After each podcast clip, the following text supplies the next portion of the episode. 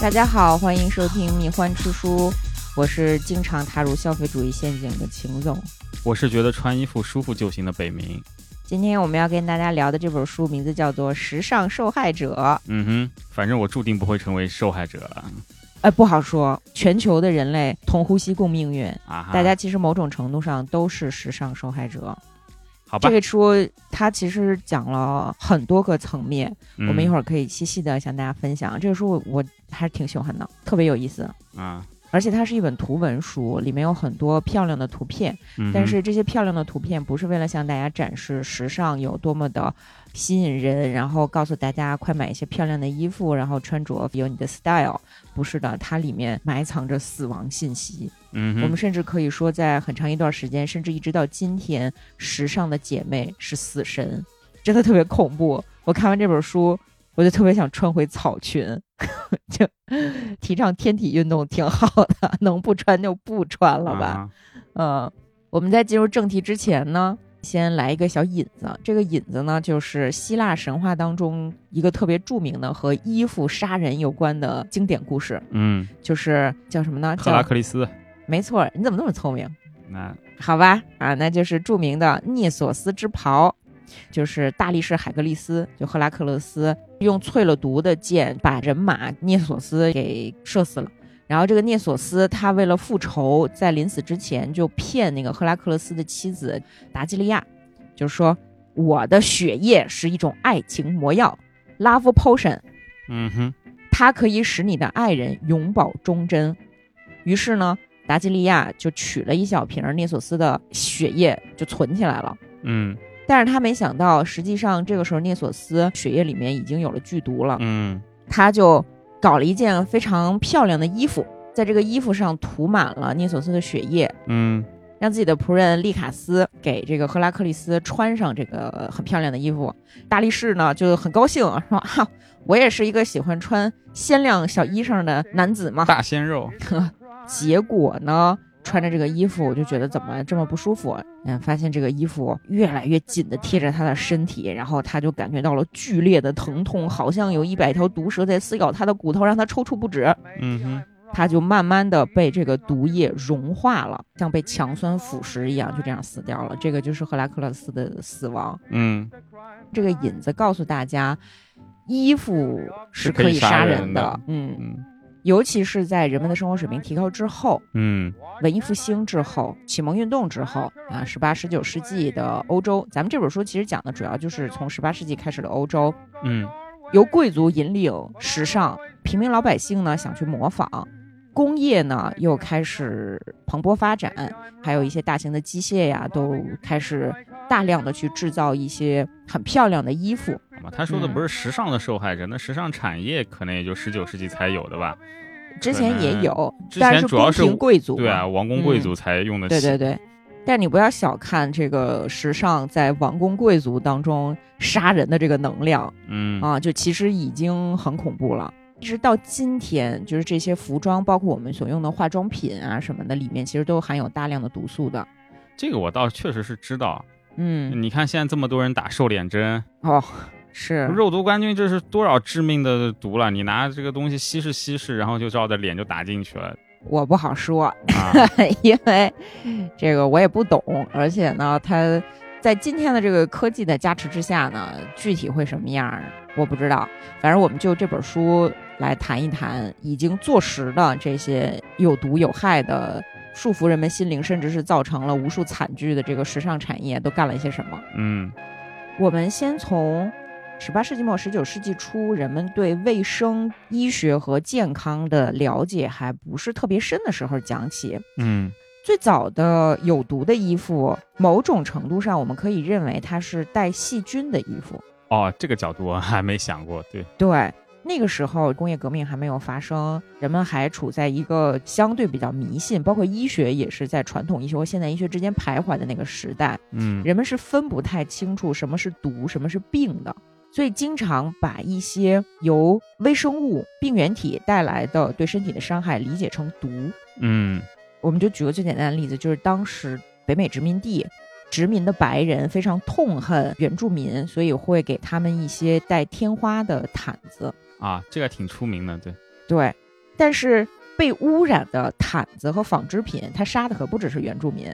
它在整个欧洲本土也是大量的杀人。嗯过去的人很喜欢穿的那种很复杂、很多的褶皱、特别多层儿的那些衣服，其实是特别特别脏的。蛋糕裙什么的，对，而且这种脏呢，不是简单的说有灰尘或者看着不干净，嗯哇塞，里面什么天花、什么霍乱、跳蚤，就是各种寄生虫全在里面。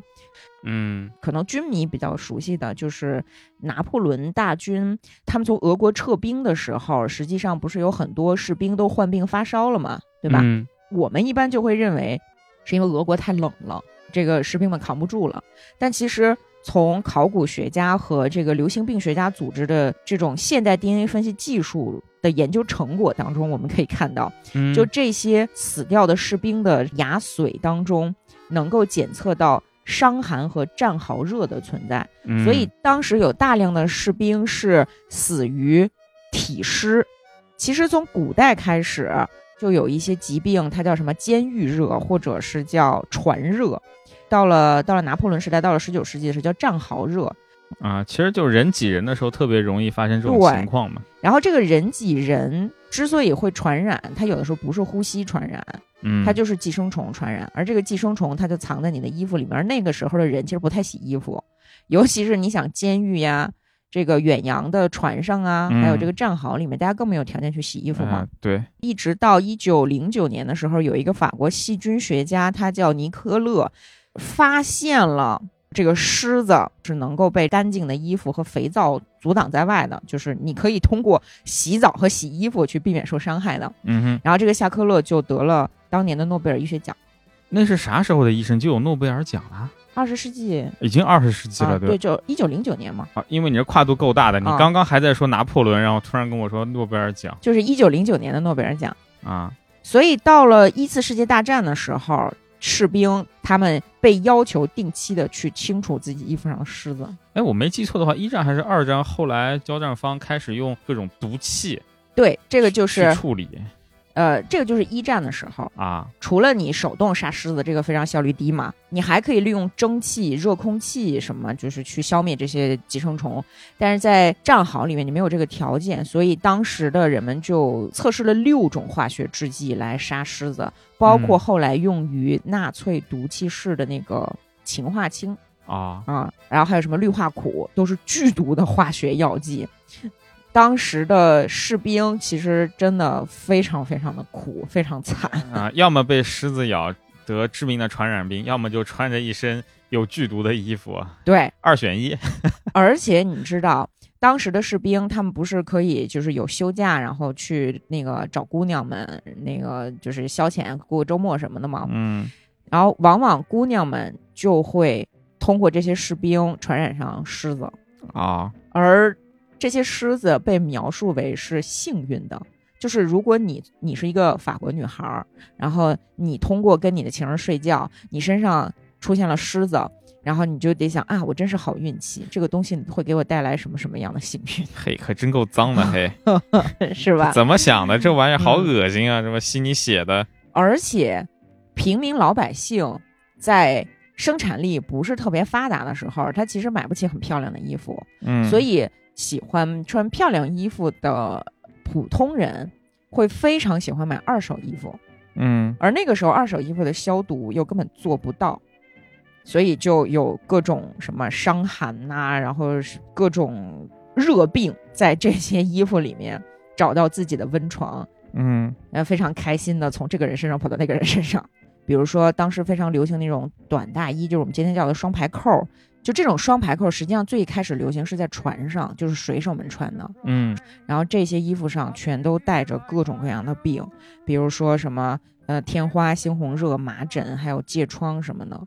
而且当时有钱人他可以买这种很贵的衣服，但是给他们做衣服的老百姓都是活在窝棚里面的，啊哈，所以给他们做好的这个衣服本身就很脏，然后他们穿一段时间之后，你这衣服不是还得浆洗吗？啊因为那个对时候啊不是成衣，都是那种定制的衣服，他们再送到那些洗衣女工的家里，然后这些洗衣女工的家里面全都是各式各样的病人。嗯那个时候基本上你要是到了三四十岁还活着，然后你既然家里小孩还能活到这个十岁，那就是已经很了不起了。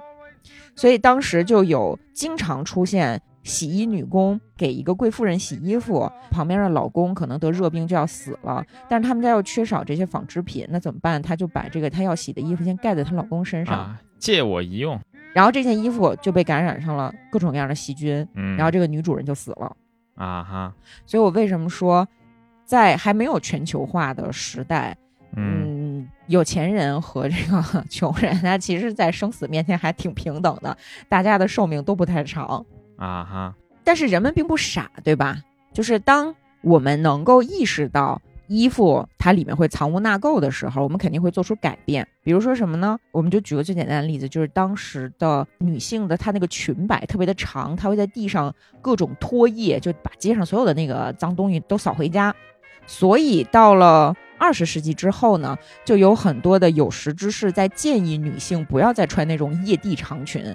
包括什么呢？包括一些女权主义者，而这个时候的所谓的女权主义者，她并不是说啊、呃女性要穿短裙，我们要尽可能的展示自己的身体，穿衣自由，不是的，它其实是出于卫生的因素，嗯，就是是你穿了这么长的裙子，就很容易得病，对于我们的公共卫生没有好处， 所以女性的裙子才开始越穿越短，一直到十九世纪的九十年代，美国的妇女们成立了那个雨天俱乐部，推行在下雨天穿短裙的这个行动。然后慢慢的，女人的裙子才开始越来越短，越来越短。嗯，所以你看，就是在很多文化史、文明史的这个发展过程当中，有很多因素，你可能是特别具体、特别实用，而不是简单的说以意识形态啊，或者是以一种什么这个思想表达。嗯嗯，刚才我们就是简单说了一下关于衣服里面藏有致病的细菌，它可以成为杀死你的这个杀手，对吧？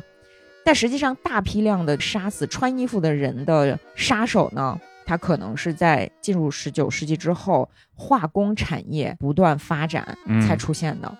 然后我自从看完这个书之后，我就下定决心，我说我以后真的就是只穿旧衣服，我再也不穿新衣服了。那那也大可不 必嘛，你买新的好点的不就行了？你以为新的好的衣服就没有毒吗？大品牌的服装厂商，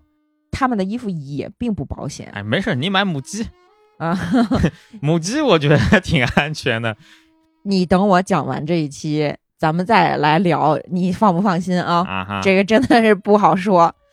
呃，我们接下来看，就是说这个有毒的化工制品是怎么样通过衣服去杀人的，是吧？好，呃，咱们先从哪儿开始说呢？先从《爱丽丝漫游奇境》开始说吧。啊啊，你这跳的够远的。哎，我们都知道《爱丽丝漫游奇境》，它实际上是维多利亚时代的一部非常优秀的儿童文学嘛，啊，对，里面有一些特别脍炙人口、让大家印象深刻的角色，啊哈，比如柴说郡这个猫，柴郡猫，那三个月兔，哦哎，Johnny Depp 他演的是谁呢？风帽匠，风帽子先生。风帽子先生的形象是什么呢？就是他戴着一顶礼帽，嗯疯疯癫癫的，而且他的头发是橙色的，胡萝卜色儿。嗯我们都以为那只是艺术形象一种夸张，嗯，但实际上风貌匠很有可能是有它真实原型的。怎么好说呢？啊是来吧我们我们来看一下啊，就是咱一说时尚受害者，一般都说女性，对吧？嗯，然后女性穿裙箍哈，穿束身衣，然后这不大裙撑容易着火，缠足也算是时尚受害那者的当一然种了吧，？对。但我们先来说这个帽子，实际上男性的时尚单品毒性是非常强的，就是从啊这哈个礼帽开始说，就是礼帽它实际上是毛毡，嗯对吧？？它就需要用动物的皮毛去做。最一开始的这些礼帽比较昂贵的，都是用水獭毛去做。 嗯然后你知道这水獭毛也特有意思。先说点这个不不搭嘎的，你知道当时不是俄罗斯去搞那个獭毛吗？对啊，就是俄罗斯的水獭皮是怎么样变得非常有光泽，非常适合大家去做礼帽的呢？他们会贴身穿，然后用人体的分泌物和汗液去哦包浸浆透包浆对， 就是包 浆，你知道吗？所以当时有很多高尚人士戴的礼帽都是经过那些满身的臭汗沾完了之后再去处理的，但这都是高级的，嗯，因为水獭或者海獭毛，中国叫海龙嘛，是吧？它非常的昂贵，产量小，所以人们就会用兔子的毛做一个平替。啊可是兔子的毛比较硬，所以我们要去对它进行胡萝卜化处理，这个特别有意思，是吧？就是用水银或者酸溶液涂在这些毛发上，然后经过各种什么摩擦呀，然后又什么压力、施力，然后各种这个化学制剂，让它变得比较柔软。哦，然后后在这个过程当中，这些灰色的、褐色的毛发会变得像胡萝卜一样，就变成橙色，然后再去做其他的染色，所以这个过程叫胡萝卜化。而在这个过程当中，会有大量的水银，而且这个使用水银的比例非常的高，就是一嗯顶帽子，比如说它可能四百克，嗯，里面有二百克是水银，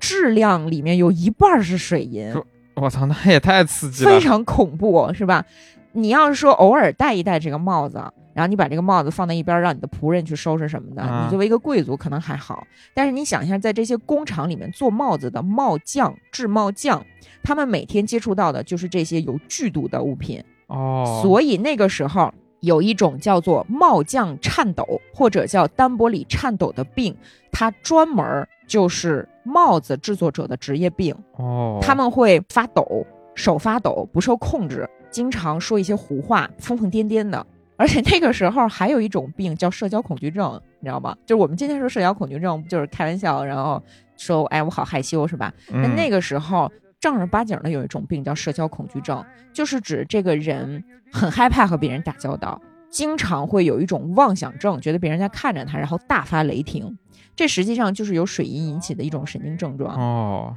这就是帽匠颤抖。而《爱丽丝漫游奇境》当中的这个疯帽子先生，很有可能就是刘易斯·卡罗尔看到了这样非常恐怖的行业真相之后，受到启发创作出来的人物。尤其是疯帽匠，他是橘黄色的头发，就是胡萝卜色儿的头发，而且疯疯癫癫的。哦，我还以为纯粹一个艺术创造呢，原来不是不是，啊。哎，你知道这本书特别有意思，啊，就是它还会向你介绍说，为什么我们发现水银能够使皮毛变得很有光泽，变得很漂亮。啊哈， 我说这个这特别有意思，就是人们在给水獭毛找平替的时候，不是会想办法让那个兔毛变得有光泽，变得很柔顺吗？嗯，就什么配方都试过，其中包括用尿液去煮这些皮毛。 然后是怎么发哎现？是怎么发现这个水银有用的呢？你想一下，在十八、十九世纪有一种特别流行的病叫梅毒，哦，对，梅毒是梅毒是拿可以 拿水银治疗，就是对至少可以拿水银压抑住，反正以毒对攻毒嘛，这个对，所以当时啊，据说就是有一个帽匠，他在治疗梅毒的时候，刚把自己的这个生殖器的这部分泡在水银里面过，然后去尿尿，就是他素质也比较低， 你知道吗？他就把哎尿呦我就是啊把这个沾了水银的这个尿尿到了当时煮毛发的这个罐儿里，然后这他结妈什么果黑暗科 技？结果效果出众，所以大家啊开始纷纷使用水银去做这个礼帽啊啊。直到今天我们在博物馆里面看到的那些文物礼帽，百年两百年的，嗯里面还依然含有大量的水银。哦，嗯， 都是真的毒非 物，对，非常的猎奇。当时的这些男士们就特别特别的喜欢戴这些帽子。如果你外出的时候不戴帽子，就是不礼貌的，嗯，你不戴礼帽，你礼貌吗？烂梗， 扣鸡腿。啊，就我经常在想这个问题，为什么过去的男的必须要戴帽子？是不是因为谢顶？但是你说你如果戴了帽子里面含有水银的话，你是不是就更谢顶？然后你就更不能摘礼帽？啊，就一个恶性循环了呗。 对，你知道这个礼帽什么时候开始才不用汞去处理吗？嗯，说出来都让你特害怕。一九九六年，哦，一直到一九九六年，人们才放弃了用水银去处理礼帽。而之前其实很早，大家就发现了这个东西是有毒的，就立法去禁止，但是你没法禁止，因为这个里面有利益，这个里面有大家对时尚的追求，为了漂亮就不怕死，或或者说、哦那啊是我我不知道，对吧？那为什么会在一九九六年这件事情停下来呢？也并嗯不是因为大家良心发现，而是因为这个时尚风潮终于过去了。哦，没有人戴礼帽了。对，这个还要感谢二十世纪六十年代，就是欧美有一些那个就是青年运动，什么嬉皮士啊，然后什么什么五月六月的，才把这一个大量接触水银的这么一个东西给它绝掉。但是你想一下，其实。戴帽子啊，是你自己乐意。那对吧那你说那些产业工人，他真的是只为了糊口，他不得不做这件事情，嗯，去忍受这样的痛苦。就是这些产业工人，他们很少有活超过五十岁的，嗯往往在四五十岁的时候就会疯掉，而他们的孩子一般也在四五岁就夭折了，就是因为大量的接触汞。嗯这本书它记载了一些真实的案例，就是这些帽匠里面有很多是怎么死的呢？因为发疯，拿起这个刷帽子的这个制剂就喝下去了，然后就死了，非常痛苦，被想要戴漂亮帽子的欲望杀死的。啊嗯，哎，别别这么沉重了，再说一个有意思的，还是跟帽子有关。咱们要是看足球的话，是不是就知道有帽子戏法这么个说法？啊，对对吧？那帽子戏法呢这个词是从哪儿来？是从魔术来的。啊哈魔术师拿出一个礼帽来，从里头嘚儿嘚儿嘚儿揪出好多小兔子，嘣嘣嘣跑了。啊，兔子骂娘，你你还拿我毛做的帽子，对，帽子戏法这个词最原始在魔术里面为什么会被发明出来？啊哈，就是我用小兔子的生命做了这个帽子，然后现在我要让小兔子复活。啊，是真的是这样对啊，，真的是这样， 哦就是从用兔子毛做的帽子里面揪出活兔子来。啊，啊，也够孙子的吧？ 这个也够欠的吧？关于礼貌，在过去的欧美男人的生活当中有多重要？我再举一个例子，嗯喜欢看侦探小说、喜欢看福尔摩斯的朋友可能有印象，《福尔摩斯探案集》里面有一个故事叫《蓝宝石案》，《蓝嗯宝石案》里面有一个警员，这个警员呢戴着一顶破旧而不体面的帽子。啊哈，然后福尔摩斯这不就一顿操作，就推理嘛，就说这顶帽子的主人中年，头发灰白，前几天理了发，而且他的妻子已经不再爱他， 就是因为在一个体面的英国家庭里面，啊应该是由妻子来给丈夫的礼帽做打理，就是拂啊去灰尘呐、然后上这个抛光啊什么的。所以，如果一个已婚男人的妻子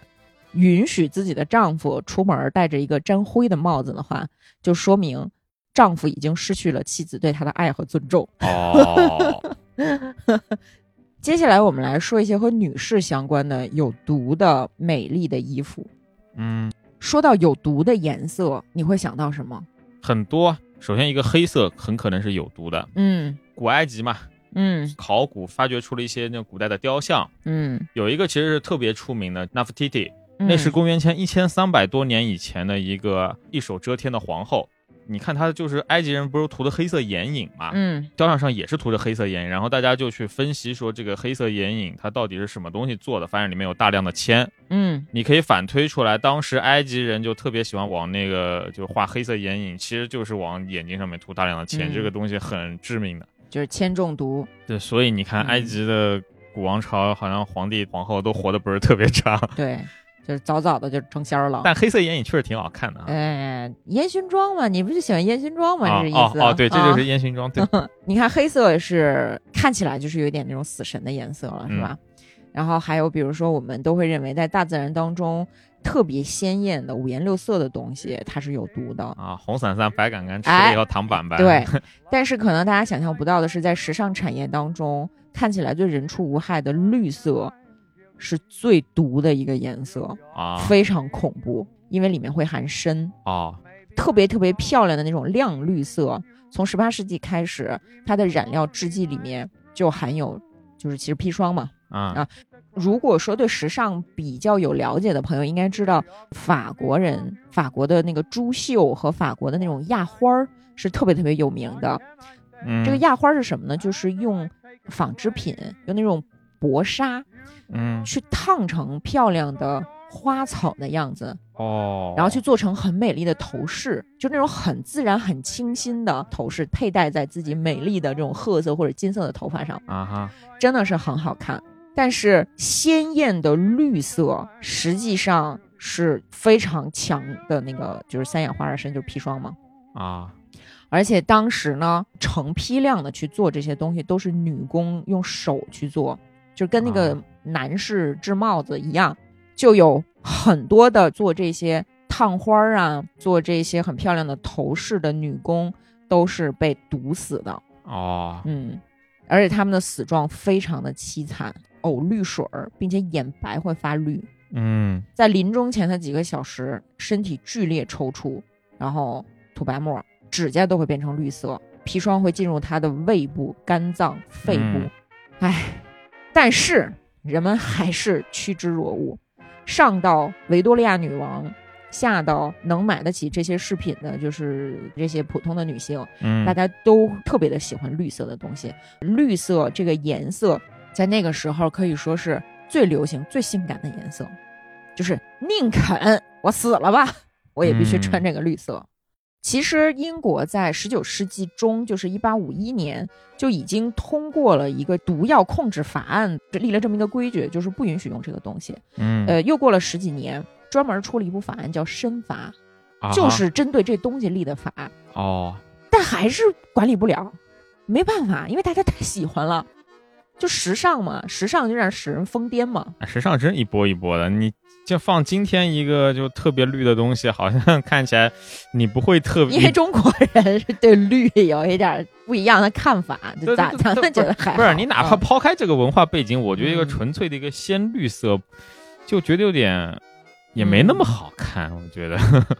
其实我还挺喜欢绿色。是吧？我第一次跟你出去看电影穿的衣服就是一件绿衣服，哦哦，是绿是，好不是好绿看色吗？就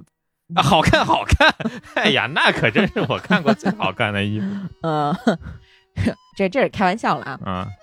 但是在时尚界其实是有一些先锋人物，他们意识到了这个问题的，嗯比如说谁，比如说香奈儿女士，啊你会发现香奈儿的衣服是以黑色和白色为主的，哦，香奈儿没有绿色，为什么呢？是因为香奈儿自己本人当过女裁缝，哦，她知道这个东西对女裁缝的身体是有伤害的。她曾经说过，女裁缝不喜欢绿色，而且我觉得绿色也没有那么美，嗯，我觉得真的很不错。哎你看我和香奈儿女士，这不是审美高度一致了吗？ 你可拉倒吧。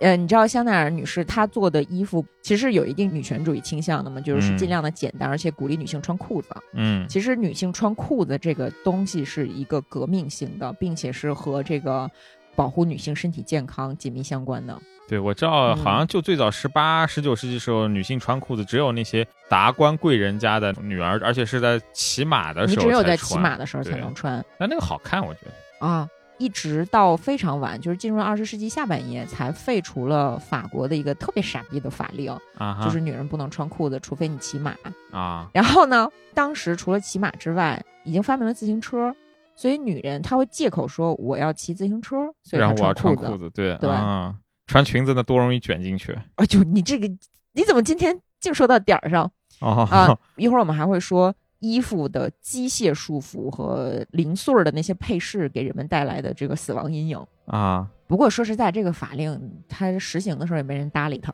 哦，就是拿破仑抽风嘛，你就不用理他啊。然后你刚才不是还说到那个铅嘛，对吧？嗯？对，当时的女性，白人女性，就这个所谓的高加索人的这个女性，她们在很长一段时间里也是追求这个皮肤特别白的。那、啊今天白人女性追求这个肤色晒得成小麦色嘛，啊，但是过去是还是要很白，对尤其是维多利亚时代嘛，那么她们就会去往脸上敷粉。那甚至在伊丽莎白时代，她就往脸上对敷粉了，就但是伊丽莎白时代她没有那么多的化工产品，你知道吗？啊啊，就我读也就读这么上一波上流人士，对，普通老百姓害不到。当时有一些非常时髦的护肤品，嗯啊，有一个呢，在当时非常有名儿的叫做“绽放青春”的品牌，嗯就含有被称作威尼斯铅粉的一种物质。啊哈，其实确实，这个东西在文艺复兴时期，伊丽莎白一世就开始用含铅的这些就是美白产品嘛。对他好像是当时天花什么，反正脸上有坑洞嘛，就用那东西补嘛。对，但是到了十九世纪，已经离伊丽莎白一世过去很久了嘛，嗯不都维多利亚时期了吗？嗯人们还在用铅去美白。其实今天我们的很多美妆产品里面也都有铅，包括一些很大品牌的口红里面都有，嗯就是屡禁不止。他说他的这个含量是符合什么欧洲标准或者是咱们国家标准的，嗯但是你在这儿接触到一点点儿，你保不齐你在那儿又接触到一点点儿，啊，加起来量就超对呀、了，是吧因？为你这是没法控制的。嗯而为什么会这么喜欢使用铅呢？是因为铅可以让你的肤色均匀透亮。嗯但是曾经有过这么一个案件，就美国医学协会的创办者之一，叫刘易斯·塞尔。他连续救治了三个年轻女性，其中最年轻的一个只有二十一岁，啊哈，完全没有必要去使用什么抗老美白的产品的时候，他就使用了这个叫“绽放青春”的这个护肤的这个粉儿，结果呢就变得骨瘦如柴，而且患了有一种叫腕下垂的病症，就是他的手已经完全失去了支撑的力量，他的肌啊肉和神经已经都坏死了，就是铅中毒。啊，所以他的手就是像霸王龙一样，就是 就是霸王别龙别 笑叫别笑你惹 别 笑别笑别笑啊啊！就是他连吃饭梳头都没有办法了，啊就很可怜。后来反正据说是很幸运的康复了，就这三个女士都康复了。啊，因为还是年嗯轻吧，然后不使用这个嗯产品，估计就代谢出去了。我我盲猜啊，但是关键在于此后几十年，这个品牌的产品继续在市面上销售，啊哈，而且这个品牌还向消费者宣称是由美国卫生委员会检测完全不含任何有害物质，不会损害人类的皮肤和健康的。啊，所以你就知道今天的那些美妆产品，它的宣传，你说你能信吗？是吧？咱能不往脸上抹就不往脸上抹吧。嗯。那你嗯前两天还敷面膜，什么当当中还有 金嗯，所以我我的我今天是经常踏入消费主义陷阱的，秦总啊，你心里什么都明白。啊 但是有的时候还是觉得，哎，还是相信今天的这些技术人员吧。啊嗯这个不说我啦。然后就说，又过了一段时间，就是还是在十九世纪下半叶，又出现了一个粉饼品牌，特别的嗯有名儿，叫什么呢？叫 Swan Down，啊风靡一时。而且这个产品它的卖点就是安全，直接在包装上就印上了“无害”两个字，但是它里面其实依然含有铅，依然被检测出了铅。它打着使用氧化锌这种美白替代品的这个无害的卖点，但实际上里面依然含有铅。一直到今天，咱们现在使用的化妆品啊！染发剂、香水儿、香氛、沐浴露依然含有各种你根本不知道的东西。嗯，你光看它的成分表，其实也不一定拿得准。嗯，但是我们在这儿不是为了制造焦虑和恐慌啊，对吧？嗯你活在焦虑当中，可能更折寿。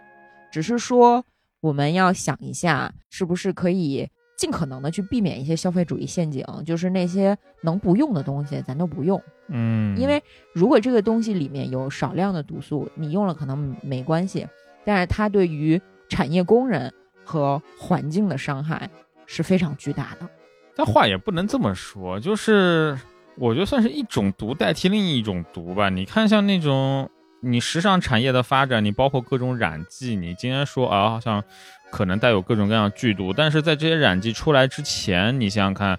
就人们一些染料是那种大量熬煮贝类啊什么，其实对产业工人伤害也是很大，就是那种一天到晚臭气熏天的各种传染病。就是我相信人类是有进步的，但是嗯所谓的进步，它可能只是一种代价代替了另一种代价。对，我给你举个例子，就是一直到二零零九年，嗯大家都非常喜欢的一个天才设计师，就是这个亚历山大麦昆，他设计了一款腰带，这个腰带是那种朋克风，然后上面布满了铆钉儿，啊哈，看起来就是很咄咄逼人、很漂亮、很酷的那种。然后这个铆钉儿被检测出来，里面含有钴六十一种放射性物质。哦，钴六十，对，啊，那就是让它变得更加坚硬，甚至就变得那种更加闪亮嘛，我猜。不是啊这个腰带，它的工厂在印度，啊哈，而钴六十实际上是被大量的运用在医疗产业当中。啊哈，做这个癌症的放射性治疗，嗯而且还能够在这个低温巴氏杀菌技术当中发挥作用，就是一嗯种在工业和医疗当中广泛使用的金属放射性嗯物质。然后实际上呢，你比如说你有一个机器，你用了很长时间，你要把它报废掉，嗯，然后其中含有放射性的这部分金属，你应该用非常科学的方法去回收，对吧？哦，他就回收拿来做这个了。它其实没有经过很认真的回收，它就直接扔了。哦，因为处理垃圾它不是钱嘛，它不得有成本嘛，啊，以所以呢，就把这些有毒害的垃圾直接打包倾销给了印度，哦，而印度的这些产业工人。或者说，从印度收垃圾的那个源头开始，他就不知道，他认不出来那个上面的那个放射性标识，哦他就把这些金属和其他的金属混在一起了。啊，熔了重新炼出来，对，然后印度工人当然更不可能知道这是怎么回事儿了，啊，于是他们就把这个铆钉儿全都用在了这些时尚人士花高价买的腰带上。哦，你说这是不是自食其果？你们觉得，反正全球化嘛，嗯这些生产的作坊啊，包括你们扔垃圾的这些大垃圾场，反正离我很远，嗯我看不见它，我甚至心里都没有愧疚。嗯但是就因为这种对他人的不负责任，最后导致自己被反噬嘛。虽然反噬嗯的其实也也完全比不上对这些工人的伤害。嗯而且最生气的是什么呢？是零九年设计出来的新款，然后一二年的时候发现了有这个放射性物质，就召回了嘛。啊哈，召回之后呢，有一些这个反恐机构，他们第一反应是，印度的生产商是不是有恐怖分子的嫌疑？他们是不是故意的？ 哦然后这个他们就认为这些生产商也无权再生产这种产品，于是所有的工厂员工全都失业了。直到他们经过了再一次的调查，发现说哦，原来是我们自己干的。哦，嗯，虽然是无心吧，但是你要知道，很多时候我们的无心之过，比如说你随手扔的这个塑料袋儿、浪费的水，或者说你扔的这个锂电池，嗯大家真的就是全球供此凉热。嗯嗯，好吧，扯了一点现代的东西，我再回到那个颜色。我们刚才不是在说绿色是最有毒的颜色，对吧？对。实际上，除了绿色之外，还有一种颜色也特别的有毒，就是紫色。哦，我之前说那个煮海贝什么的，它就是为了熬制那个紫色的原料，所以非常的昂贵嘛。对，但是那个是古时候嘛，那是罗马时期了。，对嗯，这腓尼斯人去发现的这个染料。对，但是等到进入了十九世纪之后呢，我们有了化学的手段，可以去配置合成成一一些些染剂。嗯对对对，也是福尔摩斯的这个小说里面，他啊不是曾经那个避世过一段时间，然后自己在家研究那个化学嘛，他不是啊个化学狂人嘛，啊他曾经就发明出了好多那个染剂，配出了很多颜色啊哈啊。就那个时候，这个东西是比较流行的。当时有一个叫这个铂金的人，他发明出了一种铂金紫。那这个铂金紫实际上也是有毒，但这个紫色真的很好看。嗯哼这个紫色出来之后，就是所有妇女都不再买其他紫色的衣服了。啊，而且还会自己动手把自己的鞋染成紫色，但实际上就是都有毒的。而且呢，当时就你说这个黑色嘛，给鞋子刷的这个抛光剂和其他的染料，嗯在这个二十世纪初是有这么一种染料，这个染剂的名字叫阿尼林，含有硝基苯，也嗯是一种剧毒。啊，而且因为黑色这个东西是比较受男性青睐的，嗯对，所以硝基苯的受害者都就是大量的男男性啊以及儿童。为什么呢？因为这种染料一般是在鞋子和袜子上。嗯当时的男性非常喜欢穿红黑相间的袜子，这个里面就含有硝基苯，红黑配色多经典，就很漂亮嘛，对吧？对然后维多利亚时期的风俗呢，就是女性要端庄娴静，少动，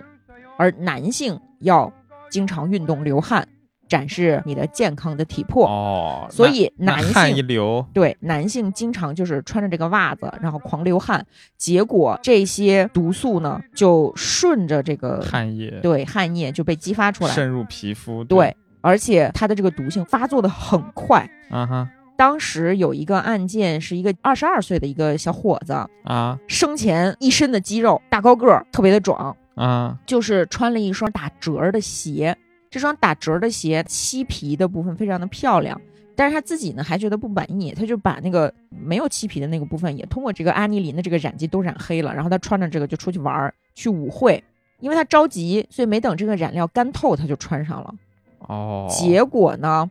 舞会结束之后，他就晕倒了，昏昏沉沉想吐，大家以为他喝醉了，就叫了医生送到医院之后，凌晨五点钟就死了。哦就是穿了一双鞋就死了。而且呢，硝基苯会被酒精强化，哦，男的又爱喝酒，然后所以当时就出了很多这种嗯莫名其妙的就死了的案件。所以当时的人不就是患上了恐色症嘛？大家就是嗯想说，哎呀，我们要不就穿点白衣服吧？但是你以为白衣服就没事儿吗？也不 是，这只能穿不染色的衣服了，感觉紫的也不行，绿的也不行，黑的也不行，照你说白的还不行。对，当时有那种白色的蕾丝，嗯白色的那种薄纱，做的很漂亮薄纱，然后那个薄纱还要用那种玉米淀粉去浆，嗯，就弄得很漂亮。那个东西特别容易着火，嗯啊，这个我知对道，，动不动就一把火，六七个姐们儿就死了。嗯，主要你想薄纱，它这个结构就单单的一层，然后周围都是空气，没燃烧错，起来非常快。烧一节木头可能比较难，那你烧木屑没那错多爽啊！擦一下就没了。而且那个时候群菇开始流行，就其实啊很早就有群菇，但主要是比如鲸鱼骨啊对，或者鲸鱼是那骨什么的种这个竹子、木头编的那种大群撑，对吧？嗯等到了进入这个十九世纪，英国不是有这个钢铁革命吗？就嗯是突然炼钢炼铁，这个一下子这个产量就上来了，嗯，所以发明出了一种钢铁裙哎裤，钢铁裙箍，普通的女性也可以穿。啊，而且我们今天看这个钢铁裙箍，你就觉得很笨重嘛，就谁愿意穿它呀，是吧？嗯，但是你要想当时的女性最早的时候，你要展示的这个腰很细，胯部很宽嘛，她们会穿衬裙。这个衬裙是用什么做的呢？是一层一层的布，再加上马鬃啊，啊再，加上各种各样的东西愣撑起来的，非常的闷热。所以这个哦钢铁裙箍某种程度上是一种反抗和解放，哦，她们就觉得很自由。并且你这个裙撑儿把女性周围这一圈儿地，你都划归这个女性所有了，啊，非常有效的避免了我要挤公交可好用了咸猪手。哦，好吧，我以为挤公交挤地铁用的。你不知道女性在挤公交、挤地铁的时候最痛苦的就是咸猪手吗？那我我一个直男，我可能不知道。而且你说这个，你站在那儿，然后一个男的四仰八叉的，这手啊，这就是挥舞。你如果有一个裙撑在这儿一撑，啊，嗯是吧？你就靠近不了我了。所以啊当时真的就是因为这样的原因，这个裙箍特别的受普通女性的欢迎。嗯但是这个裙箍它会造成什么呢？就是你的裙子会变薄。就是你要知道，一个面料在很厚重的时候是可以灭火的，但是它在很薄的时候就是非常容易着火的。嗯对，就是木屑和木头的区别嘛。对，所以当时呢，大量的火灾是由这些裙箍和轻薄的精纺棉布造成的。啊，尤其你像你穿，棉也很容易着哎。对呀，羊毛它作为动物蛋白没有那么容易着，嗯但是植物纤维，包括后面的这些，比如什么法兰绒这些，就是拉绒的，特别的容易着火。啊，女性穿上裙箍之后，比如说她在这儿收拾东西，一转身没注意，全都啪扫到后面的蜡烛了，咻就着火了。哦，非常的恐怖。就是为什么说时尚的姐妹是死神呢？嗯就特别特别的特别多的火灾，而且那个时候因为普通人的生活也慢慢的在变好，嗯所以大家会倾向于去购买比较新潮的一些材料，所以那个时候就出现了这种棉纺的法兰绒代替羊毛法兰绒。哦这些法兰绒主要给谁穿呢？小朋友，哦，就好吧，孩子们，小孩子又喜欢玩火，我小时候可喜欢玩火了。嗯呃 呃，是吧？你你就幸运你，你是生活在现代吧？我跟你说，这个里面有一个很值得我们注意的地方，就是男童和女童之间，就小朋友的那个童啊，他们衣服被点燃、嗯，被烧死的这个个比例是不一样的。嗯为什么呢？小男孩在过了四五岁之后，他们会换上男士的童装、裤子哦啊，然后这个绑腿，哦，那小女孩就继续穿裙子什么的，就比较对容易烧死。小女孩就继续穿宽松的衣服。嗯所以在四岁之前，小男孩儿、小女孩儿被烧死的比例是一样的，但是四岁之后，小女孩儿被烧死的概率明显高于小男孩儿。啊，但是呢，就是毕竟大家也注意到这个问题了嘛，所以开始不断的去尝试发明一些防火的衣服、防火裙，这就出现了呃一些叫什么防火淀粉， 这你知道你知道被浆洗过的衣服其实更容易着火，是因为淀粉它是碳。嗯对吧？它更容易着火。于是人们就开始用，比如各种什么酸呐、盐呐、然后再配上这个淀粉，去发明一些在衣服上去做的防火涂料。嗯但是这种防火涂料有一个是什么坏处呢？就是它一般都溶于水，所以你每洗完一遍，你拿出来都得重新再往上刷一遍，就非常的累。啊，就是成本太高了呗。直到有一样东西被发明出来，啊哈石棉。我们今天生活在一个电器时代，啊，所以你能看到的石棉，基本上就是消防员的衣服，对吧？就消防员现在也不穿石棉了，都是一啊些更高级的防火材料。然后我们比如说石棉瓦什么什么的，它可以隔火。但是在十九世纪末二十世纪初，石棉的发明和推广有力的降低了儿童火灾致死的这个情况。啊然后当时就有一些这个叫不燃布啊，这个不燃布还是挺好的，可是并不是所有人都喜欢穿这个防火的衣服。啊哈，比如说什么呢？芭蕾舞女演员。我不知道你看不看德加的那个美术作品，就是他不是画了很多法国的很漂亮的那个芭蕾舞女演员吗？啊哈，那些芭蕾舞女演员，我们在今天看她出现在那个艺术作品上的时候，你会觉得她们是很光鲜亮丽的，对吧？嗯但其实，在那个时代，这些女演员都是一些贫穷家庭的女孩子，嗯一般都是很小就加入这个芭蕾舞团，然后还要通过卖淫才能糊口。啊，所以以德加的很多画儿里面经常会出现特别猥琐的老头子在旁边儿哦，看着对对，有啊，嗯像什么什么后台，然后就是。就你看起来好像几个小姐妹，然后后面有一个中年男子在看我读。后来有人说解读说这个男的其实是来买春的什么对的，这个基本上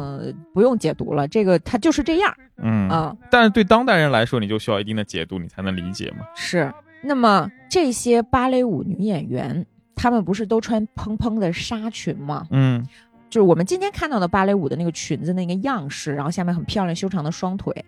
我们觉得那个是艺术，对吗？嗯但实际上，你知道这个衣服从发明出来，就是为了满足那些猥琐的老男人的。嗯一开始这些芭蕾舞女演员的衣服不是那样的，她是慢慢开始蓬，而且慢慢开始往上，就是用很多的薄纱给撑起来。啊啊确实比较性感嘛。对，最典型的一个划时代的一个剧目就是《仙女》，啊这是一个非常经典的芭蕾舞剧，啊，那个衣服非常的漂亮，就真的像仙女一样。但是你要知道，当时是点煤气灯的。嗯为了让这些老男人看得清楚，煤气灯就点在舞台旁边儿，而这些女孩子们穿的薄纱裙极易着火，所以在芭蕾舞剧院里面被火灾烧死的芭蕾舞女演员不计其数。哦，那有一些好心的这个发明家想要去制作一些防火的芭蕾舞裙，嗯但是因为这个芭蕾舞文化已经建立起来了，女演员自己都已经觉得说我就必须穿得这么漂亮了，对吧？嗯当时就出现了一个特别有名的惨剧，就是利弗瑞惨剧。利弗瑞实际上是当时法国一个贵族的私生女，嗯非常的优秀，甚至得到了法国国王的青睐。然后有一次呢，她要表演一个，就表演这个仙女，嗯就说你穿上我们的这个防火裙吧。利弗瑞说不，我宁肯死，我也不穿这个这么丑的裙子。然后啊求人得人了。对，求人得人了，死得非常惨。他当时着火之后没有马上死，啊哈，啊因为他是明星嘛，大大家都非常喜欢他，然后就抢救他。后来还被送到了当时国王的庄园里面去休养，但是八个月之后才死。啊，就是说他当时还穿着胸衣，那些胸衣经过这个烈火焚烧之后就贴在皮肉之上，哦，嗯，就很惨。但是你知道，就说这个时尚啊，就是小姑娘们这这怎么回事呢？发生了这么著名的惨案之后，芭蕾舞女演员依然不愿意穿防火裙，她们甚至说：“我宁愿像利弗瑞一样死， 啊我也不愿意每天晚上都受这么丑陋的裙子的折磨。啊，被烧死只不过是一晚上的痛苦，穿这个裙子将是每天晚上的痛苦。”那也可能是八个月的痛苦。对呀、明明就是八个月的痛苦嘛。不过我们要说回来，就是你看咱们现在也是下意识的在说这些小姑娘怎么回事儿，对吧？我们的这种说法其实下意识的就是针对女性，嗯，但是是你要知道，对于时尚的追求和不怕死，其实并不是只有女性，嗯而当时的一些媒体人呢，他们会利用这些火灾也好啊，这个化学染料造成的死亡也好呢，去进一步的贬低女性。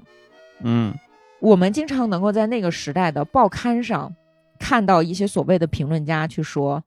这些女性对时尚的追求源自她们本性里的浮夸，源自她们的肤浅，源自她们希望自己变得很性感、很吸引目光的一些欲望，所以她们嗯活该。但是她们会表现的就还是有一些基本的道德底线，就是你你不能真这么说，嗯，但是它实际上里面隐含的意思就是说，你们要再这样下去，求人得人，嗯，我们也管不了你。他其实是呼吁，但是他下意识里面会有那种就是大男子主义，你知道吧？可是你要想一下，这些染剂，你比如那个铂金子，引起就是很多女性得那个就是什么荨麻疹呀的这种染料，和卖这种衣服挣钱的是男人，嗯，然后发明这个钢铁裙箍的是男人，看芭蕾舞的是男人，嗯哼，它其实是一个合谋，在这些合谋之下，时尚受害者就诞生了。就是说女性她受到时尚的危害，总的来看还是要比男的要高，对吧？不好说，但是至少是更明显，嗯，它是浮在明面上的。而且，时尚这件事情某种程度上是和女性权益、女性主义的发展紧密相连的。嗯我最后讲一个裙子的事儿，叫霍布裙啊。什么是霍布裙呢？这个特有意思啊，就是我们意识到这个大裙撑、大裙箍的危害之后呢，时尚就变了，嗯变成了流行紧身裙和窄身裙。嗯其实咱们的旗袍也是经过了这一波这个时尚影响改良后的，就是咱们的这个高叉紧身旗袍。啊你不要以为这是中国人自己的发明，咱中国的旗袍不长那样，嗯传统旗袍不长那样，传统旗袍就很是宽大的。哦，我还以为是旗袍嘛，就是我们旗人穿的衣哦服啊、哦，就是那种真的很性感、很漂亮的旗袍，实际上是受到了当时欧洲紧身裙和窄身裙的时尚的影响，被改良出来的。好不好看？真好看。但是在欧洲的时候，这种裙子它不像咱们这边儿就是布料比较松，然后它你可以比较自由的活那已经动，开到高叉了呀。也不是开到高叉吧，就是其实最早的旗袍下面是穿裤子的，所以你开哦多高叉都没关系。哦，但是在欧洲不一样，欧洲那个紧身裙呢是特别的紧，特别特别的紧，呃，甚至到什么程度呢？腿就必须要并起来才能走路，哦就是小步往前倒。哦哦，我知道。其实今天这个也有回光返照，你看有些就唱嘻哈的，就下面裤子巨长，然后就就不是 不是 啊，不是那样的。那个低裆裤和我们这个紧身裙不一样。今天在红毯上，很多女星就是为了显示自己的这个身材前凸后翘，她会穿那种很紧身的裙子，啊走路的时候再踩一个高跟鞋，都得那样走，你知道吗？啊，但是在十九世纪的时候，比今天那样走的裙子还夸张，啊叫霍布裙，啊，叫 hobo。hobo 的什么意思呢？其实就是束缚马和驴蹄子的一种东西。哦，你要把你的腿完全夹起来才能走路。那不就僵尸吗？蹦哒蹦哒蹦哒，给你一会儿给你看这个图，这上面有一个那个海报，他的两个腿是在膝盖这个地方，啊把这个裙子再往起箍，然后用一个很漂亮的别针别起来的，啊，就是你完全是这样走路的。那就只有靠脚踝部分这么对颠着走，那疯了吧？为什么要受这种罪啊？就因为时尚吗？啊，这个裙子有很多的名字，霍布裙啊，就是这个马蹄子、驴蹄子被绑起来的这个裙子，嗯盘山裙，因为你只能盘山。哦它还叫什么裙呢？叫飞机裙。为什么呢？是因为莱特兄弟试飞飞机的时候是在法国嘛？啊他从法国勒芒试飞了一架飞机，当时是带着一个女士上的飞机。啊这个女士她在飞机上，为了不让自己的衣服和长发呀什么的被卷在这个螺旋桨里面，所以她把自己裹得特别紧。哦而这个形象呢，就被人们觉得真棒、真酷。哦，然后后来呢，是由一个法国的设计师以此为灵感设计出了这种霍布裙，所以它别名叫飞机裙。它实际上是一种革命、一种突破、一种女性飞上蓝天的一个形象，但是后来啊竟然又变成了对女性的束缚。嗯或者是女性自我束缚吧。因为这个裙子实在是太可笑了，导致很多女人穿着这个衣服都上不了电车。对啊，我就想这只能走小碎步嘛，嘚嘚嘚嘚嘚 那种这特有意思。这个裙子呢，它不是让女性上不了车吗？啊后来发明了一种叫货步裙车，这啊个电车为了让女士能够上车，干脆把这台阶儿取消了。这个来底个盘斜儿，坡啊哎，对，就是是这样下来的，啊就是为了造福女性，但是它实际上造福了大众嘛。啊，对吧？？还有特有意思的，跟这个霍布裙有关的是什么呢？因为它太可笑了，所以明明是法国设计师发明出来的，而且这啊个飞机是从法国勒芒起飞的，啊，但是法国人说这不是我们的发明，这是美国人的发明。啊 然后，然后美国人呢，以霍布裙为灵感，发明了可口可乐的瓶子。哦哦哦哦，可口可乐瓶子好像是这样的哈。对，它其实充满了性暗示。对，它的底下的瓶底就是凸的，但往上你要有一个收窄，对那确实是啊，而且你看可口可乐瓶子底下是带褶皱的，啊相当于你捏着一个女士的腿，哦从她的头部打开盖儿去喝它，甜甜的。啊是吧？它其实最开始可口可乐的这个品牌的设计啊，你知道吧？啊嗯，那至少不害人。 是，但是就刚才不是说的这个霍布群，它的发明就或者它的设计的灵感是在飞机上的这位女性吗？嗯在飞机上的这位女士，她把自己绑得紧紧的，是特别有道理的。啊，对啊，那你不是说了吗？这你特别是初期飞机试飞，那中东你也没有专业的服饰，你也嗯担心出什么问题，那绑紧一点，那 OK 啊，完全可以理解。不光是说在飞机上，嗯，实际上由于衣服配饰被卷入巨大的机器致死的事件，从十九世纪就开始了，而且二十世纪就没断过。嗯最有名的例子就是法国伟大的舞蹈家邓肯。嗯邓肯的故事，在我小的时候是一个特别女性励志的故事，就是曾经是我的偶像。嗯他五十多岁的时候，跟一个很年轻的一个小伙子一起上这个敞篷跑车嗯出去玩儿，啊，死了。怎么回事呢？邓肯是当时的一个女性时尚先锋吧，就相当于是，或者是她是一个特别具有艺术气息的一位女性。她有一个标志性的配饰，就是长围巾。哦，那就围巾被勒进去了。对，她永远戴着特别长的一个围巾。那啊长围巾是好看，我承认。法国人特选围巾，啊、你去法国看，就是你你感觉他们不戴围巾就跟没穿衣服一样。哦，好吧，她就披着这个长围巾上了车之后呢，她的这个小伙子这个男朋友呢，其实是出于好心，就是说，嗯，这么冷，你要不要穿我的这个夹克？因为啊如果你穿了一个机车夹克的话，你就不会出这个惨剧。但是邓肯他当时就是他，其实他已经五十岁了，啊但是他还是非常的呃文艺吧。他说不，我不穿这个东西，太丑了。啊结果这个长围巾绞到轮子里面，啊，直接就活活勒死。哦，而且邓肯特别惨在哪儿呢？他的一儿一女其实也是车祸死的，啊，他自己也是车祸死的。就我当时看这个书的时候，突然想起了我小的时候的一个童年阴影，嗯就是你有没有印象？咱们特小的时候出过一个事儿，是一个挺漂亮的女模特儿，她在开卡丁车的时候，竟然没有把头发梳起来，一头飘逸的长发被卡丁车卷到头皮，直接撕掉了。那我不知道，我不啊，知那道你这可个能事情。不知道，反正这件事情对于 年幼的我来讲就是巨震撼，吓死了那你现在头发还留这么长啊！我我做饭的时候肯定会梳起来，啊？就是我还是有这个意识。我留长发主要是省钱，哦，行吧，对吧？你把它梳起来嘛。但是大家一定要小心，包括那种很宽松的衣服。你看，有一些在工厂比较危险的操作，一定要穿专业的服装。这是一件又一件的惨案积累出来的经验。嗯千万不要图漂亮，说干什么我就想长发飘飘，特别的危险嗯啊、嗯包括我们小朋友啊，不建议围那种很长的围巾，穿很宽松的衣服。嗯，就是包括今天的北欧国家，北欧很冷啊，嗯，但是。是他们会要求儿童不许系围巾，要戴围脖，就是那种套头的围脖 哦，就巨难看对，但这是有道理的，啊！对你免得就出现这种情况呗。真，的很危险。嗯每年就是因为围巾死的人到今天都不少，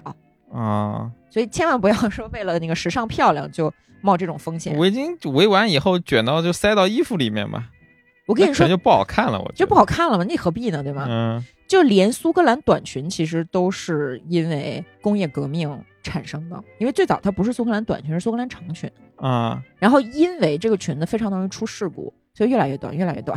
哦最，后才变成了苏格兰短裙。好吧，你看，女性的衣服也是，就是越来越短，它也是出于卫生、 嗯健康、安全考虑呢。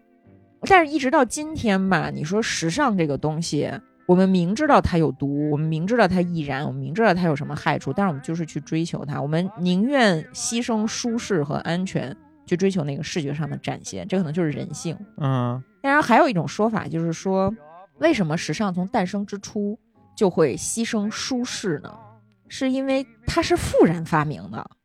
有钱人他可以不用经常动手脚，哦，对？吧？仆人和奴隶就是他们的手和脚，所以他们会夸大或者是削减某部分你身体的活动空间，嗯，去展示我是一个不用劳动的人。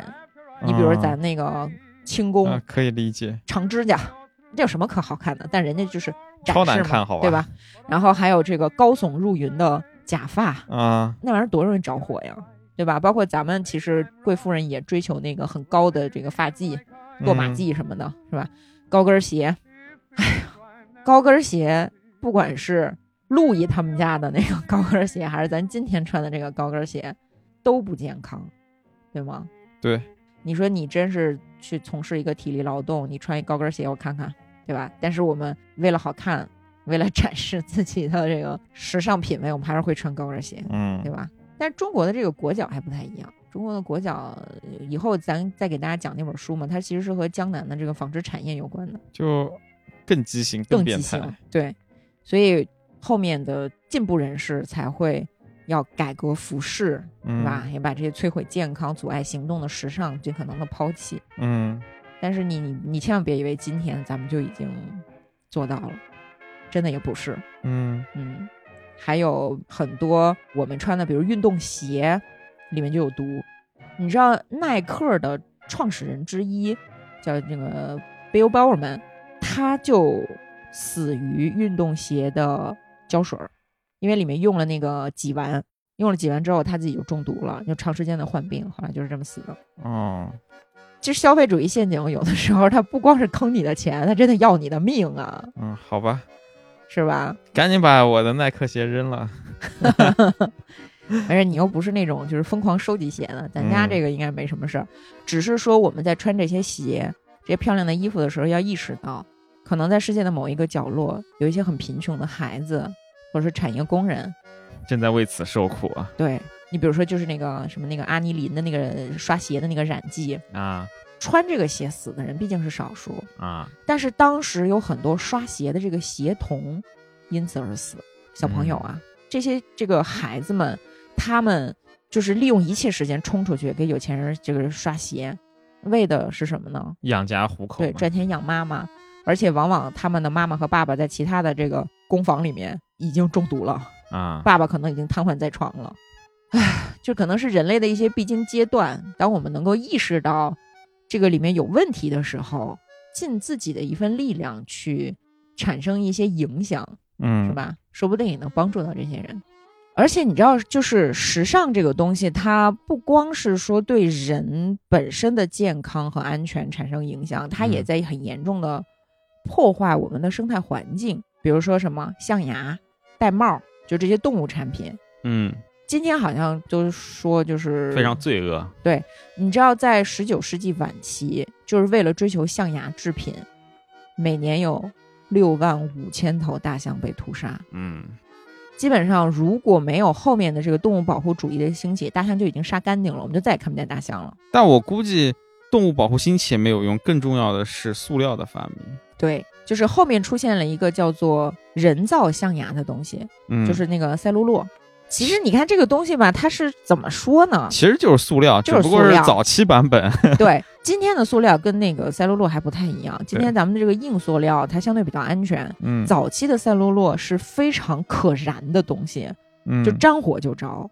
那个时候，包括咱们中国的老百姓也是，就是洋玩意儿嘛，嗯，来的什么洋火儿，什么洋这个洋那个，然后还有那个小洋娃娃，嗯那就是赛璐珞。这种东西当时被发明出来是为了代替象牙，嗯其实是一个好心好意的东西。呃，当然它是为了挣钱，因为那个时候大象已经被杀的快 快绝种了，所以才有了这种硬塑料制品，拿它去做各种配饰。嗯，它不光代替象牙，它还代替那个海龟制品。就戴帽嘛，对，戴帽。就是我看到他们是怎么样杀海龟，我都气炸烟儿了。我跟你说，你说你杀大象还起码是杀死它，戴帽是把那个大海龟捕上来之后，就把它翻过来这么晾着，哦可能要好久好久就才能把它晒干。哦，那为什么不直接杀了呢？为什么要把它我不知道为什么，反正他们就是这样搞，就跟咱们那个中药乌圆骨一定要把那个猴子猴啊子对活活风干一样，我就觉得这些人都有病。但不管怎么说吧，赛璐珞的发明某种程度上是挽救了一部分海龟和大象，还有犀牛什么这的。么挽救挺多的？讲个道 理，嗯，不是这东西可能都这些动物已经绝种了。你觉得人就是这样嘛？嗯但是赛璐珞它有一个也是很致命的地方，就是刚才不是说了吗？它很容易燃烧，嗯，所以当时的制作什么赛璐珞梳子的工厂也是没事就着火，嗯，然后也是死了很多人，包括当时你说去买这种代替象牙制品的。代替海葵制品的不都是普通老百姓吗？嗯他们生活的环境其实也挺惨的，所以就又成了一个人杀人的东西。嗯包括还有人造丝绸。在十八、十九世纪，法国的里昂已经成为了当时欧洲的一个丝绸生产中心，但这玩意儿特贵呀，对对吧？所以后来就出现了什么呢？就是这种消化纤维、消化木浆，就是也是能拉出丝儿来的。啊啊然后特有意思，这里面有个双关语，我讲你看你能不能 get 到啊？啊哈，就是在法语里面，蚕宝宝叫什么呢？叫 ver 啊 s o v e 嗯 r 哼就是蠕虫的意思，啊 s o 就丝袜吐就是丝对，soie 就是丝绸，就是 silk。啊哈，这个外哈 soie 就是指丝蠕虫，就是蚕宝宝。然后这个外哈呢，它还有个谐音，就是玻璃。一开始发明这种人造丝绸是在一个小玻璃管里往外吹丝哦啊、所以最开始的这个人造丝绸玻璃也叫外哈 soie 哦，啊。但是特别多玻璃吹出来的丝怎么作为它不是，它是用一个小玻璃管，然后在里面放这种消化纤维，然后往外吹丝，哦，不是这个。个玻璃丝。哦， 啊我说这么硬核， 光纤都能做衣服 了。今天可能是可以的，嗯啊。然后当时的这个人造丝绸以假乱真，有很多有钱人也就很担心自己买的真丝衣服里面被混入了这种人造丝绸，哦，所以当时大家就是还这个各种做广告说我们这是这百分之百的真丝什么的，就跟哦今天一样。那就羊毛或者是化纤这种东西，你对担心里面会混了多少？对对对对对，就今天一样。今天好多这个号称真丝的，它其实也是假的嘛。嗯，然后特有意思是什么呢？当时还有这个广告， 它其实这个广告是这种真丝的厂家啊做出来去诋毁这些人造丝绸呢，啊哈，就是一个招贴画说。给你的岳母买条人造丝的裙子吧，啊 啊这样她就很容易就着火了。还挺 欠对，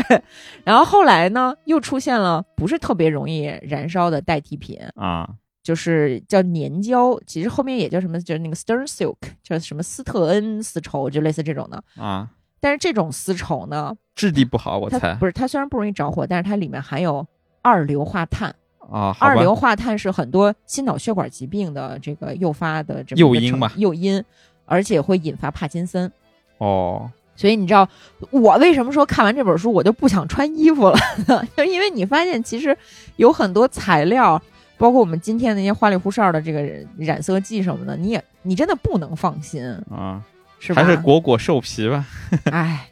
就比如说我的那条绿裙子，啊我现在看见它我都有点瘆得慌，因为我真的不知道它是什么，里面含有什么东西。那你这新的裙子就没关系吧？这这本书主要听你讲完，我觉得最大担心是那种中古店，你最好还是少去逛了。嗯，对，反正我本来也不爱买 vintage 啊，啊、但是新衣服啊，你千万不要以为它是干净的。啊嗯，我们总是以为说二手的衣服没有消毒，里面是脏的，对吧？但是今天实际上我们的出厂的这些成衣，你看起来它白白净净的，是吧？但是它啊都不是用水洗的，它都是用化学制剂喷过。啊，这个消毒剂本身就是有毒的，啊所以大家买到新衣服之后一定要先过水，哦，怪不得你说新衣服一定要一定要过过水。水啊，不光是说它脏，它如果只是灰尘，真的没关系。而且啊你说就是病的话，现在医院也没有什么炭疽，你你也不可能嘛，是吧？啊啊。然后还有一个什么东西，大家可能意识不到，就是干洗，啊干洗剂是有毒的。啊今天可能会有一些相对比较安全一点的干洗剂，但是你确定你们家楼下的干洗店会给你用好的干洗剂吗？你根本无从控制。啊哈，所以你以为你这个很昂贵的西装、很昂贵的小洋装、很昂贵的这个套裙儿，你送去了，洗得干干净净儿呢，啊哈你拿回家之后，可能穿在你身上就是你某年某月得癌症的一个诱因。哦当然，也不是给大家制造焦虑，就是说抛开剂量谈毒性都是耍流氓，嗯但是你要知道它存在毒性，就是呃，大家自己判断吧。啊好。 Everything will work out fine. We'll hold our breath, wait for another sign.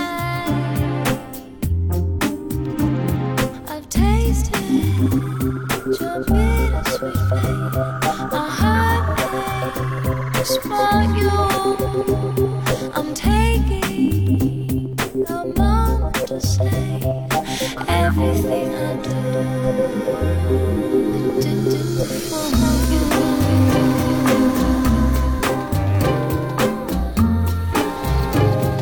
Do it all.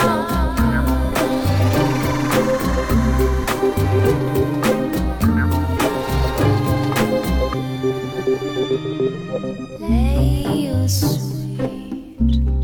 tears across my broken dream. Don't you speak a word about the past. You need more than I'll ever give. I can't lie to you. I love you, my angel, my sin, everything I do, do for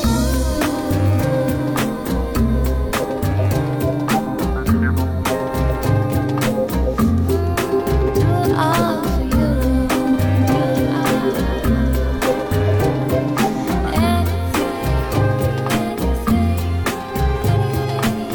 you,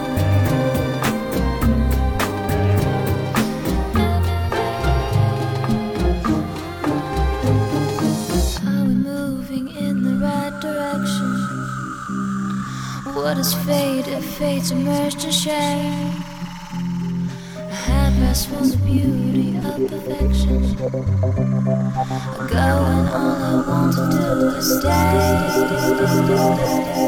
to do is stay.